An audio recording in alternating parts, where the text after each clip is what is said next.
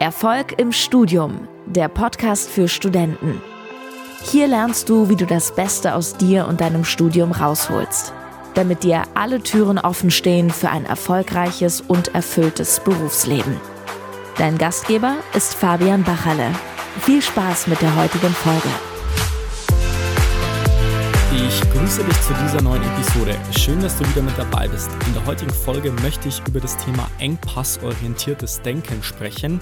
Das wirklich ein sehr, sehr wichtiges Konzept ist, das ich den Studierenden bei uns im Coaching bzw. Bei, bei unserer Akademie immer wieder beibringe, um letztendlich genau diesen Engpass zu finden, um letztendlich das Maximale aus der jetzigen Situation rauszusuchen. So, was meine ich jetzt damit? Engpassorientiertes Denken. Da möchte ich dir jetzt einfach mal ein gewisses Bild vermitteln. Also ich hoffe, du kannst jetzt gut aufpassen lassen und kannst jetzt mir ein bisschen folgen und hast vielleicht auch ein bisschen technisches Wissen, um dir das Ganze ein bisschen besser vorzustellen.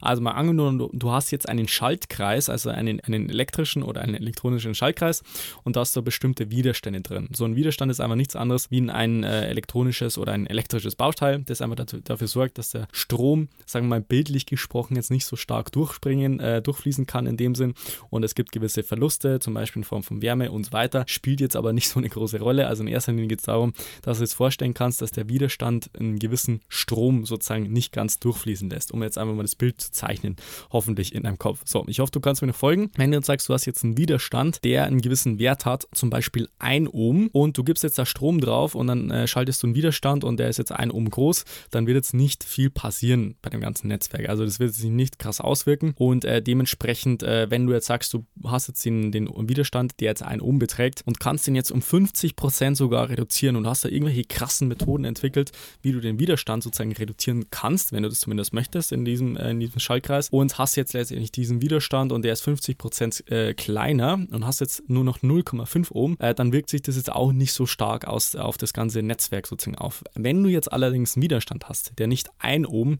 sondern 1000 Ohm groß ist und du kannst diesen Widerstand nur um 10 oder 20% reduzieren, was natürlich nicht 50% sind, aber nur 10 oder 20%, dann wird sich der Widerstand auf das Gesamtnetzwerk Gesamtnetzwerk wirklich sehr, sehr stark und erheblich auswirkt. Und das war für mich auch eine sehr, sehr wertvolle Fähigkeit oder eine sehr, sehr wertvolle Kompetenz oder eine sehr, sehr wertvolle Erkenntnis, so kann ich eigentlich sagen, in meinem ganzen Studium, dass ich gemerkt habe, okay, ich muss jetzt nicht äh, den, den Fehler oder wie gesagt den Fokus drauf lenken, dass ich irgendwie so ein Micromanagement die ganze Zeit mache und sage, okay, hier könnte ich vielleicht nur ein, zwei Prozentpunkte mehr rausholen, indem ich jetzt meine Zusammenfassung noch schneller schreibe oder wir wirklich einen neuen Stift mal verwende oder irgendwie Textmarker verwende im Text oder vielleicht irgendwie statt analog auf digitale Karteikarten äh, wechsel und so weiter. Das sind alles Sachen, die vielleicht bei dieser Effizienzgeschichte noch irgendwie 1, 2, 3 Prozentpunkte mehr ausmachen. Aber in erster Linie geht es darum, was ist wirklich effektiv? Also mache ich überhaupt das, was wirklich wichtig ist? Und habe ich diesen größten Widerstand identifiziert, der bei mir aktuell den allergrößten Unterschied ausmacht? Und das ist übrigens auch so eine der Kompetenzen, die ich bei mir letztendlich äh, sehe oder in, in, Form von, von meiner Leistung bei dem Ganzen, zum Beispiel in so einer kostenlosen Beratungssession,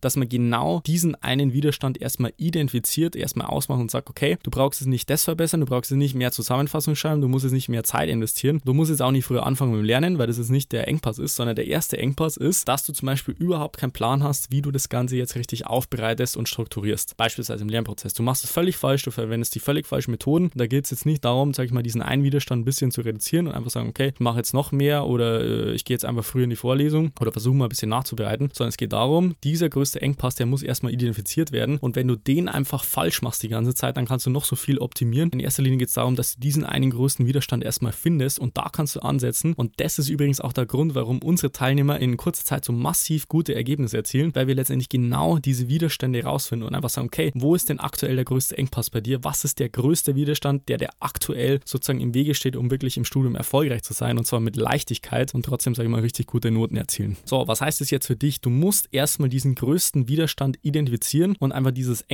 engpassorientierte Denken anzulegen und zu sagen, okay, ich bin jetzt im Studium, ich merke, es läuft noch nicht so, wie ich mir das vielleicht vorstelle. Vielleicht hat man schon relativ gute Noten oder durchschnittliche Noten, kommt ganz gut durch, aber man muss einfach massiv viel Zeit investieren. Was ist denn gerade der größte Engpass, der mir jetzt aktuell im Weg steht, um wirklich voranzukommen? Also einfach nur so als Beispiel. Verwende ich überhaupt die richtigen Lernmethoden? Habe ich die richtige Wiederholungsfrequenz im Studium eingefügt? Habe ich ein richtiges Managementsystem, das mir erlaubt, von Tag 1 im Semester wirklich alles richtig zu machen, dass ich ganz klar weiß, wie ich das Ganze priorisieren soll, wie ich das Ganze planen soll und so weiter. Und das sind alles essentiell wichtige Faktoren, die da zusammenspielen. Es sind natürlich noch viel, viel mehr. Also, das kannst du dir vorstellen, so ein Studium ist jetzt kein äh, einfaches Schaltnetzwerk sozusagen, sondern es ist wirklich ein sehr, sehr komplexes und umfangreiches Netzwerk mit tausenden von Widerständen. Und da den Widerstand selber rauszufinden, ist eigentlich richtig schwer, vor allem wenn man nicht von oben auf dieses Netzwerk schauen kann, sondern eigentlich dieses Netzwerk selber ist. Und dementsprechend ist es sehr, sehr wichtig, dass man mal so einen externen Impuls bekommt, um wirklich mal so aus objektiver Sicht zu merken, okay, hier läuft es falsch, hier muss ich das verändern, das sind die einzelnen Schritte, die ich da gehen muss. Dann kann man innerhalb von sehr, sehr kurzer Zeit einfach massiv bessere Ergebnisse erzielen. So, das jetzt einfach mal so als kurzer Impuls ähm, in dieser Podcast-Folge. Ich hoffe, das hat dir jetzt schon weitergeholfen und du kannst dir jetzt mal ein paar Gedanken